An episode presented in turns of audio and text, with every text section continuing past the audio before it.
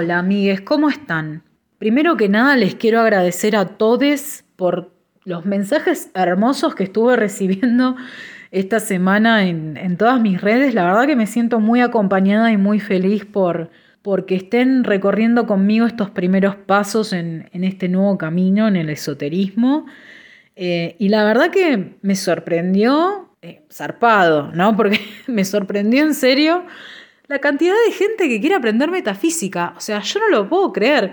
A ver, entre nos, ¿no? No es como la práctica más pop en este momento de lo que es el esoterismo en redes. Porque vieron que, a ver, el consumo grueso, me parece, de información esotérica ahora se está dando mucho en, en Instagram, sobre todo, o en alguna que otra red social como de ese estilo en el cual está todo como muy telegrafiado porque tenemos como un límite de caracteres, en general tiene que estar acompañado de una foto bonita y que nos explique cómo hacer un altar, cómo prender una velita para no sé qué cosa, cómo hacer un círculo de protección para no sé qué otra o qué significa este símbolo, todo como muy telegrafiado, resumido, poco profundizado y poco sustentado bibliográficamente. O sea, perdón por ser tan snob en este sentido, ¿no? Porque yo también consumo este tipo de cosas y de hecho hasta las produzco, porque yo, por ejemplo, hago posteos sobre tarot, digo, es mi trabajo, ¿no? Yo conozco de esas cosas porque he leído libros. Yo creo que también hay un montón de productores de, de contenidos en redes que realmente saben un montón. No digo que sean cosas falsas lo que estamos leyendo, Sí lo que me gustaría ver, capaz es más sustento bibliográfico, saber de dónde capaz se sacó este ritual, si se canalizó, porque hay cosas que se canalizan y bueno, no se les puede quitar validez. a lo sumo uno se puede fijar si le gusta quién canalizó o no el mensaje, ¿no?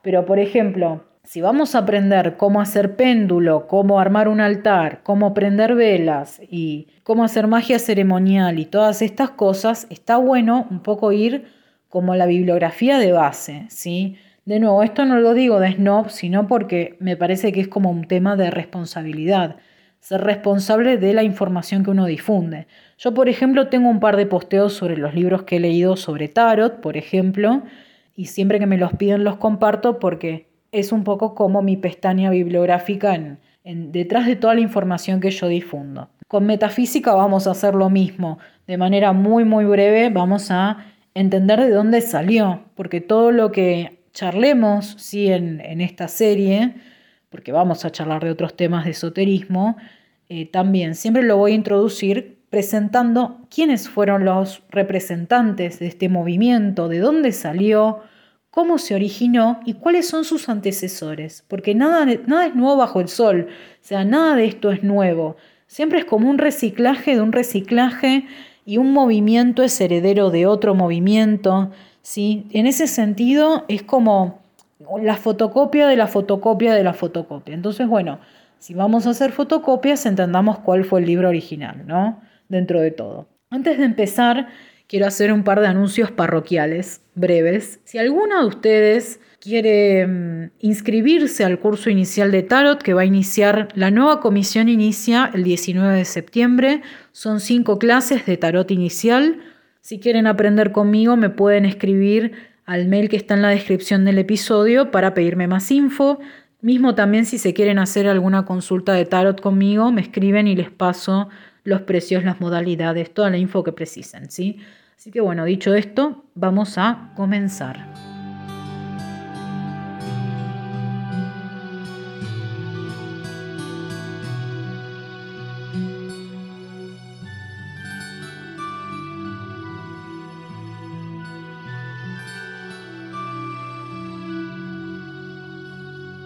Primero que nada, ¿quién fue Connie Méndez? Porque vamos a mencionarla muchísimo en este episodio y no quiero empezar sin dejar de contarles bien quién fue ella y de dónde aprendió también, porque como les digo, si vamos a capaz entender quiénes son los representantes de un movimiento, tenemos que también entender de dónde salieron ellos también, ¿sí?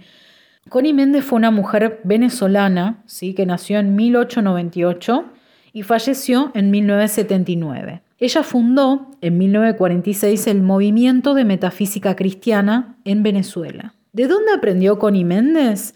Ella era discípula de Emmett Fox, que es un representante de la ciencia divina. ¿sí? La ciencia divina, para que se den una idea, está mencionada en otros lugares como cristianismo dinámico, como ciencia cristiana, como el nuevo pensamiento, por ejemplo. Estos términos puede ser que a ustedes les suenen de algún lado, que básicamente de, lo que se trata este tipo de movimientos es una reinterpretación de lo que es el cristianismo, una reinterpretación de lo que son los textos bíblicos, ¿sí?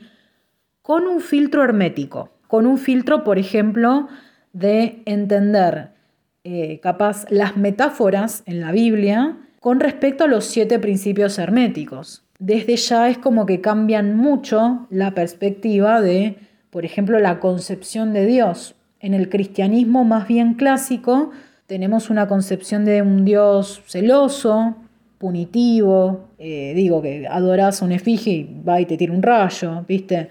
La metafísica cristiana o el nuevo pensamiento tienen como una idea un poquito más leniente de un Dios más amoroso, más, eh, digo, más comprensivo, sí que de alguna manera te dejó expresar lo que quieras expresar, pero puso estos siete principios universales para que el mundo esté ordenado, ¿sí? Y tenga coherencia. Esto es como una manera muy sencilla de explicarlo, pero básicamente se trata de eso. ¿De qué trata la metafísica? En palabras de Connie Méndez es el estudio de las leyes mental espirituales. Si conocemos las raíces de este conocimiento, vemos que hay como una definición un poquito más amplia. ¿A qué les va a sonar todo esto que vamos a ver hoy? Por ejemplo, les va a sonar mucho a lo que es el secreto o la ley de atracción, porque esas disciplinas o prácticas también tienen raíces en el hermetismo y en este tipo de modelo de abordaje del esoterismo, pero de una manera mucho más edulcorada, mucho más poco desarrollada. Hacia acá es como que realmente profundizan en cómo y por qué funcionan estos supuestos principios. Así que bueno, dicho esto, vamos a empezar a entender de qué se trata. Lo bueno de Metafísica 4 en 1 es que empieza de una manera muy piola porque desde ya te aclara de que no es que la metafísica te cierra la puerta a otras disciplinas, sino que en realidad cada disciplina corresponde a un nivel de evolución.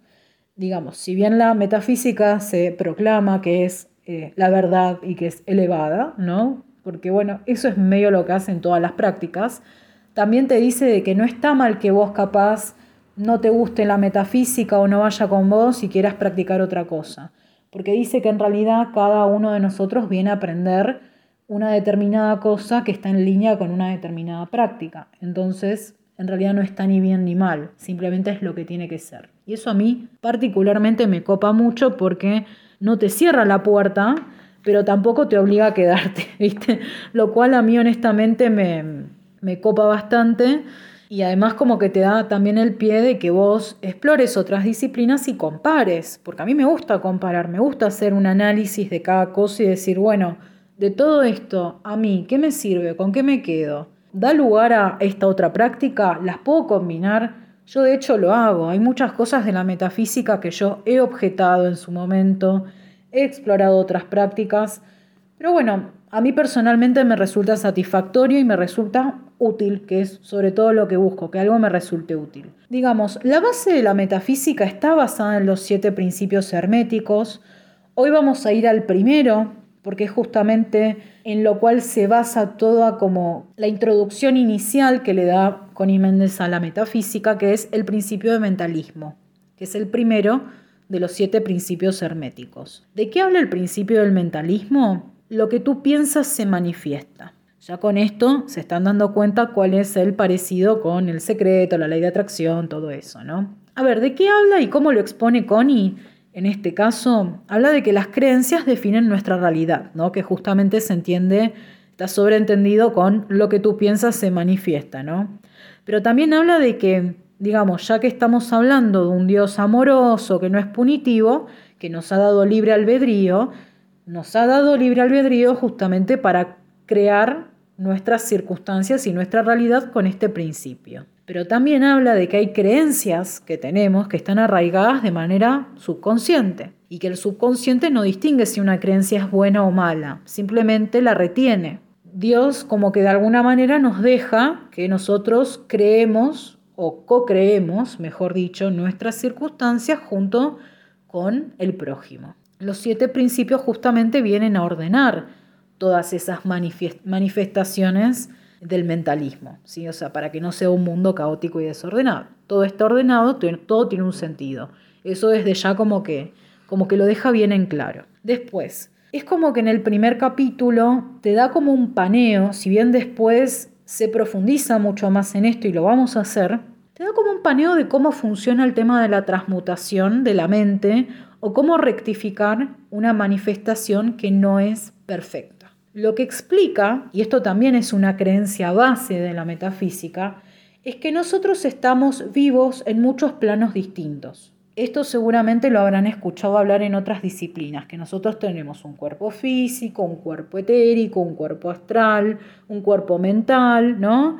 Hay cuerpos inferiores y hay cuerpos superiores. Esto en otras disciplinas también, por ejemplo, se, habla. Lo que plantea la metafísica es que hay un ser superior, ¿sí? Un yo superior, eh, que es como el cuerpo más divino y más perfecto de todos estos cuerpos y que es lo más parecido a una emanación divina. Porque recordemos que esto está basado en el cristianismo, entonces dice que nosotros estamos creados en imagen y semejanza de Dios. Entonces dice, no es que vos en tu cuerpo físico sos a imagen y semejanza de Dios. Lo que es a imagen y semejanza es ese cuerpo divino, ese yo superior, ¿sí? también conocido como la presencia yo soy, acuérdense de estas palabras porque las van a escuchar un montón, em, que es justamente lo más parecido a Dios. Y cuando digo parecido, ella hace la comparación de que Dios es un océano y la presencia yo soy es una gota de ese océano, como para hacer un poco también una clarificación de cuál es la escala que, que estamos hablando acá. Si vos estás manifestando desde tu pensamiento, desde tu creencia de que falta tal cosa, de que soy tal otra, de que todo está mal, de que no, no me alcanza lo que tengo a mi disponibilidad para vivir, por ejemplo, de que mi vida es imperfecta, dice que hay que acordarse de esa, digamos, emanación divina que está ahí arriba y decir, bueno, si esa emanación divina es perfecta, yo también lo puedo ser porque acá viene otro principio hermético, vamos a tantear un par en este capítulo, que es el principio de correspondencia. Como es arriba, es abajo. Esto también lo habrán escuchado en algún momento. Como es arriba, es abajo. Entonces, si en el plano divino yo soy perfecta, en este plano también lo puedo ser. ¿Por qué no lo soy en este momento? Porque cada plano vibra a un nivel distinto y tiene maneras de expresarse distintas. Si yo quiero canalizar y elevar mi vibración al nivel de esa expresión divina, en algún momento me voy a unir, que es como, de alguna manera, esa ascensión que se plantea como evolución. En algún momento yo voy a vibrar tan alto que voy a ser una con esa emanación divina. Y lo que dice Connie es que para esto se tardan 14.000 años es un montón. Así que bueno, dado que todavía nos faltan seguramente 14.000 años, vamos a empezar por lo más básico, ¿no? Entonces, cuando decimos que hay una manifestación imperfecta en nuestra vida, por ejemplo, no sé, no me gusta cuánto plata gano. Entonces, lo que estoy viendo es escasez, falta. La escasez es imperfecta. Entonces, acá te empieza a enseñar un poco cómo abordar esta problemática. Primero te dice que hay que rectificar esta manifestación falsa, porque recordemos que es falsa porque la verdad sería la abundancia en este caso, o sea, la perfección, ¿no? Y a esto lo llama tratamiento. Los pasos para hacer un tratamiento es, yo veo esta manifestación discordante o imperfecta y digo, no la acepto, sea, la cancelo. Cancel culture, pero en metafísica. Después, no puedo dejar eso simplemente no aceptado. Yo tengo que declarar cuál es la verdad en esa circunstancia. Entonces, por ejemplo, si mi problema es la falta de dinero, digo, yo declaro que la verdad en esta circunstancia es, por ejemplo, la abundancia y el suministro infinito de dinero. Acto seguido, tengo que agradecer, porque agradecerlo, aunque yo todavía no lo vea manifestado, es un acto de fe. Y justamente lo que marcan acá es que con la fe es cuando más se movilizan estas manifestaciones. ¿sí? Acá ya ven que también, de nuevo, resuena mucho con todo lo que es el secreto, la ley de atracción, porque vieron que en el secreto, por ejemplo, te dicen, vos querés una moto, bueno, ¿cómo querés que sea tu moto?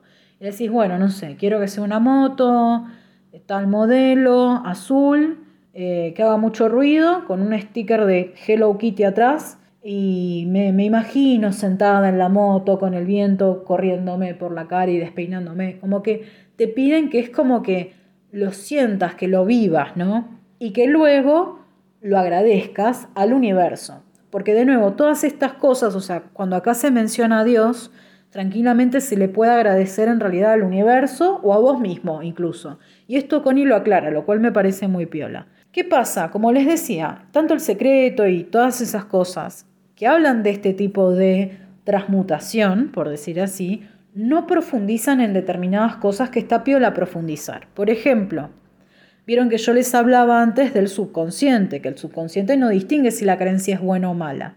Lo que dice Connie es que hay creencias falsas que están tan arraigadas en el subconsciente que se las llama cristalizaciones.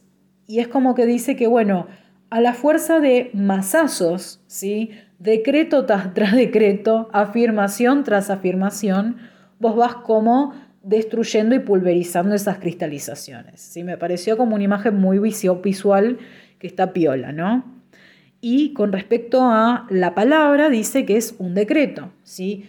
Sea, lo que se dice afirmación en realidad es un decreto. El decreto es el pensamiento hablado que obviamente puede ser bueno o malo, porque tenemos libre albedrío y podemos decidir qué es lo que queremos expresar, justamente, ¿no? Y acá es un poco gracioso porque es cuando la gente se asusta. Y para mí Connie lo puso al principio de todo porque dijo, a ver, al que no se quiera hacer cargo de todo esto, que se asuste en el primer capítulo, que largue el libro y que no, que no rompa, ¿viste? Porque justamente lo que te, te caes en cuenta en esto es que hay que prestar atención no solo a lo que pensamos, sino a todo lo que decimos. Ufa, o sea, es un montón, porque te das cuenta que vas a tener que estar constantemente fijándote qué es lo que decís, qué es lo que pensás, si hablaste mal de fulano, si justo te quejaste, la queja supuestamente es como un decreto constante negativo, digo. Entonces como que ahí caes como medio como en un pánico de, uy, pero estoy haciendo todo mal. Yo acá lo que recomiendo es, a ver, relajémonos, porque yo tengo un par de objeciones que voy a comentar en breve acerca de cuál es el ritmo de esto. Que sea difícil no quiere decir que lo tengamos que abandonar en primera instancia, ¿sí? Démonos la oportunidad de por lo menos probarlo. Así que bueno, acá por ejemplo hace una referencia con Méndez a un dicho bíblico, particularmente de Jesús. No me pregunten el versículo porque yo de esas cosas no sé, ¿sí? Pero habla de que lo que de la boca sale, del corazón procede. Con lo cual se entiende de que todo lo que decimos está arraigado en una creencia subconsciente. Este tipo de doble lectura de los dichos bíblicos justamente es algo que explora mucho eh, Connie Méndez en Metafísica al alcance de todos, porque por ejemplo hace una reinterpretación de los diez mandamientos. Es todo reinteresante, ¿eh? o sea, posta que no es para nada un embole y yo recomiendo esa lectura porque van a decir, ah, mira, qué sé yo, sí. No vamos a profundizar en eso en este episodio porque no es como lo más copado que quiero dejarles. O sea, es algo que si quieren ustedes por su cuenta explorar, bienvenidos sean. Les quiero leer esta parte que está en la página 25 ¿sí? de, de este libro, que me pareció muy interesante, porque dice, cuando estés en reunión con otras personas, te darás perfecta cuenta de la clase de conceptos que poseen y los constatarás en todo lo que les ocurra. Siempre que escuches conversaciones negativas, no afirmes nada de lo que ellas expresen. Piensa, no lo acepto ni para mí ni para ellas. No tienes por qué decírselo a estas personas. Es mejor no divulgar la verdad que estás aprendiendo, no porque haya que ocultarlo, sino porque hay una máxima ocultista que dice, cuando el discípulo está preparado, aparece el maestro por ley de atracción, todo lo que esté preparado para subir de grado es automáticamente acercado al que lo pueda adelantar, de manera que no trates de hacer la labor de catequista. No obligues a nadie a recibir lecciones sobre la verdad, porque te puedes encontrar que aquellos que tú creías más dispuestos son los que menos simpatizan con ella. ¿A qué, ¿A qué, refiere esto Connie Méndez? De que, bueno, si bien uno se puede copar mucho con estas cosas, que tampoco hay que ser un evangelista de estas cosas. O sea, que, que bueno, yo estoy grabando esto, espero que le llegue a alguien que le cope y que le simpatice. También invito a los que no les gusta que cambien y pongan un álbum de Madonna. Digo, capaz que les va a ser mejor, porque justamente no se entiende que no es para todos pero que estaría bueno que sea para todos, pero tampoco digo, tampoco es obligatorio como un camino hacia la evolución. Yo personalmente creo que hay muchos caminos distintos hacia un mismo lugar, ¿no? Pero bueno, me pareció piola esto que dice. Ahora, esto que dice siguiente les va a interesar mucho porque es la fórmula para decretar. Yo, por ejemplo, me fijé en Instagram, les invité a que ustedes me cuenten qué cosas les gustaría manifestar en su vida, ¿no? Y me encantaron mucho todos los aportes, pero bueno, más que nada los temas principales eran amor, vínculos armoniosos, dinero, viajes, autocontrol, esto me llamó mucho la atención, autocontrol y autovalidación, o sea, creer en mí misma, por ejemplo. Em, y sobre todo también algún tipo de meta específica, alguna beca, un trabajo específico o particular, bueno, para todo esto que me dijeron sirve esta fórmula, así que bueno, estén atentis. Dice, yo deseo tal cosa. Por ejemplo, yo deseo pleno autocontrol, en armonía con todo el mundo y de acuerdo con la voluntad divina, bajo la gracia y de manera perfecta, gracias Padre o universo, que me has oído. Acá esto lo va a profundizar mucho ella en el librito de Te regalo lo que se te antoje, que es el siguiente, me parece, de, esta serie, que está también en 4 en 1, así que bueno, si lo compran tienen los cuatro libros ahí. Pero ¿por qué decreta de esta manera? Ya vieron que es distinta, por ejemplo, cómo se afirma o decreta en el secreto o en la ley de atracción. Lo que dice es que, bueno, yo deseo tal cosa. En armonía con todo el mundo es para que no dañe a nadie. O sea, si mi deseo puede llegar a indirectamente dañar a alguien, lo afirmo de esta manera si no me genera un mal karma. De acuerdo con la voluntad divina es porque si capaz yo estoy pidiendo algo que no es como del todo perfecto para mí, por más que yo lo crea así, la voluntad divina es como que viene y me lo rectifica y me trae algo mejor, incluso, ¿no? Bajo la gracia y de manera perfecta, justamente apela a ese plano espiritual en el cual está el yo superior que les contaba antes, donde todo es perfecto. Entonces, justamente estoy pidiendo que baje desde ese plano, no que sea algo imperfectamente humano. Y el agradecimiento al final, que como les dije, se puede agradecer a quien ustedes quieran, a Dios, a, yo mismo, al universo, a la energía, al espíritu, digo, a quien quieran, que me has oído. ¿Por qué? Porque yo digo, lo agradezco, porque sé que se va a manifestar y además sé que mi pedido ha sido oído. Entonces, es como que Connie creó como todo este paquete que es como medio infalible. También en una pone una frase que bueno, esto es un secretito que les voy a contar. Yo tengo mi cuaderno de manifestaciones, que bueno, lo uso un montón porque justamente me funciona, que yo pido las cosas, digamos, con esta fórmula que, que acabo de dar, y también al principio del cuaderno puse esta frase que es la siguiente. Padre, dame a mí y a toda la humanidad todas las maravillas de tu reino. Ustedes fíjense que, bueno, acá dice Padre, pero de, nuevo, si quieren pongan universo. Dame a mí y a toda la humanidad. O sea, yo no pido solo para mí, sino que pido para todos. Y acá hay un, como un contexto hermoso, si se lo ponen a pensar. Yo no es que pido solo para mí, porque si pido para mí, entonces le gano al otro. Acá la metafísica un poco también viene a desarmar esta creencia de que las cosas no alcanzan para todos, ¿sí? sino que en realidad yo puedo ser feliz y todos podemos ser felices. Eh, yo puedo tener dinero y todos podemos tener dinero. Ahora, si esto desde el análisis del mundo capitalista falla, ahí ese es otro tema, ¿no? Lo que dice justamente es que no hace falta que yo le saque a nadie, ni que nadie me saque a mí. Y eso, la verdad, chicos, a mí me da una paz.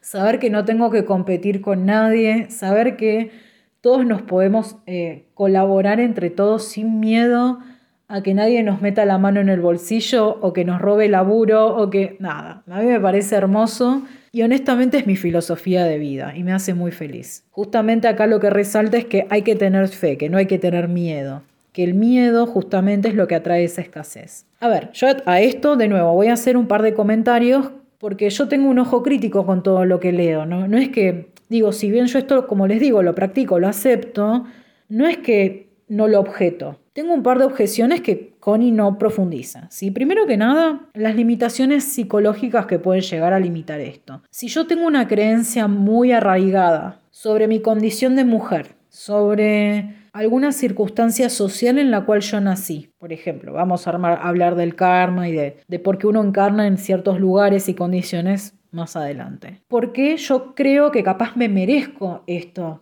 que estoy manifestando, por más que no sea perfecto. Todo eso te obliga a revisar unas creencias complejos y limitaciones personales que son muy profundas, digo que uno no las puede desarmar para mí a fuerza de afirmar y afirmar como un loro sino que en realidad hay que abordarlas para mí desde un método terapéutico. En otras palabras, ir al psicólogo, ¿sí? O sea, para algunas cosas que realmente nos limitan y que son difíciles de desarmar, como digo, simplemente a fuerza de afirmaciones. Esto por un lado. Después también está el tema de que yo estoy co-creando, entonces, ¿hasta dónde estoy manifestando yo lo que me rodea y hasta dónde estamos participando de, creaciones de otros? Y acá un poco también va a jugar la fortaleza psíquica de cada uno, de ponerle límite a las creaciones perjudiciales de otras personas. Pero se entiende también por ley de atracción, ¿sí? Que uno va a atraer también personas que co-crean cosas similares. Así que ojo con eso,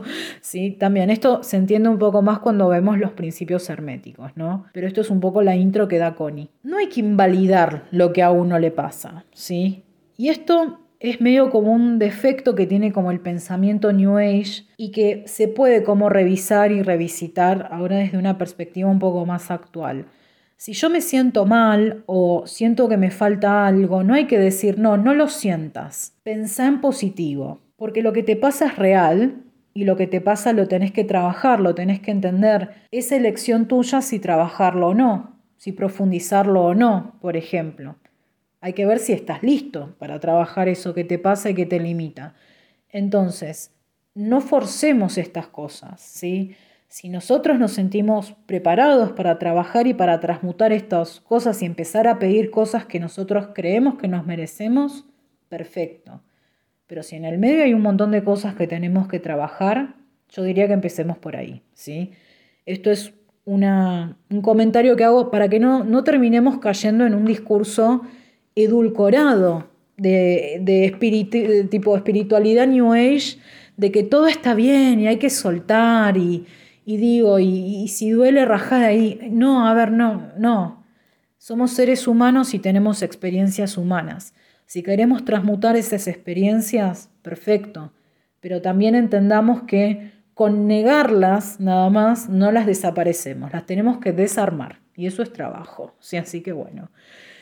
Eso como para terminar un poquito cómo es el pedido que se hace a través de la metafísica para manifestar algo, que me pareció empezar por acá además no solo porque es donde empieza Connie, sino porque me parece re piola y re accesible, ¿no? Les voy a comentar como para terminar algunas cosas que comenta este tomo de Metafísica al alcance de todos que me parecieron re curiosas. Igual, los invito a que lo lean por su cuenta porque está buenísimo, ¿no? Por ejemplo, para explorar un poquito más esto de los distintos planos de existencia y el espíritu, en una parte habla sobre los animales y el espíritu grupo, que esto me pareció hermoso, sobre todo si tienen un gatite o un perrite que quieran mirar en este momento y decir, oh, tiene espíritu grupo. Porque, a ver, depende de la disciplina ocultista o espiritual que se practique, se cree, por ejemplo, que los animales tienen alma o no. Lo que acá cuenta Connie es que los animales, así como nosotros tenemos una presencia yo soy o un yo superior, los animales tienen algo que se llama espíritu grupo.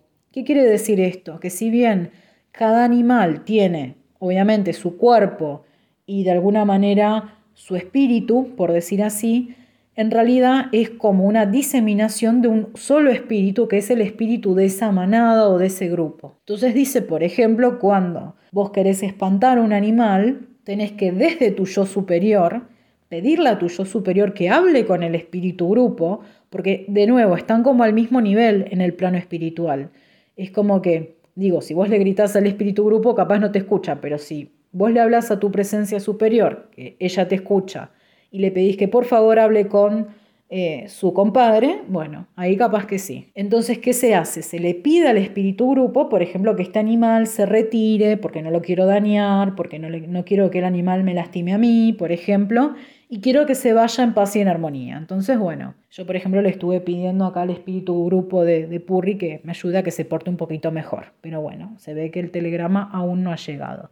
Después, habla algo muy piola sobre el derecho de conciencia, en una parte específicamente que habla de los diez mandamientos y su reinterpretación metafísica. Habla de algo muy lindo que se llama el derecho de conciencia. El derecho de conciencia habla de que nada que sea mío por derecho de conciencia puede serme robado o quitado. Y esto es una fórmula ¿sí? que se puede usar, por ejemplo, explica más en profundidad cómo usarlo en el libro, cuando se me pierde algo o cuando me roban algo. Porque de nuevo, si supuestamente todos tenemos a nuestra disposición todo lo que necesitemos, pero simplemente lo tenemos que pedir que se manifieste, lo mismo pasa cuando hay una aparente ausencia de un objeto o de algo que nosotros necesitamos para un determinado fin. Entonces, por ejemplo, se me pierden los anteojos en el taxi, digo, bueno, nada que sea mío por derecho de conciencia puede serme robado o quitado. Por ende, quiero rectificar esta ausencia. ¿sí? Entonces, de repente viene alguien y nos regala un nuevo par de anteojos, o de repente el taxista nos encuentra y nos devuelve los anteojos. Yo lo he practicado esto y la verdad que funciona. En numerosas veces me ha funcionado. Creer o reventar. Yo por eso los invito a que lean y vean bien cómo se hace y lo hagan. Y también, por último, les voy a comentar algo que habla sobre la reencarnación. Vieron que les comenté anteriormente que Connie habla de 14.000 años de evolución en el alma como para llegar a un nivel de maestro ascendido, ¿no? Y mm, sobre la reencarnación dice que incluso hasta en cuanto a la reencarnación hay libre albedrío, que uno encarna si quiere, no por obligación, por decir así, ¿no? Y acá seguramente difiere de muchas líneas de pensamiento que también hablan sobre reencarnación y karma, ¿no?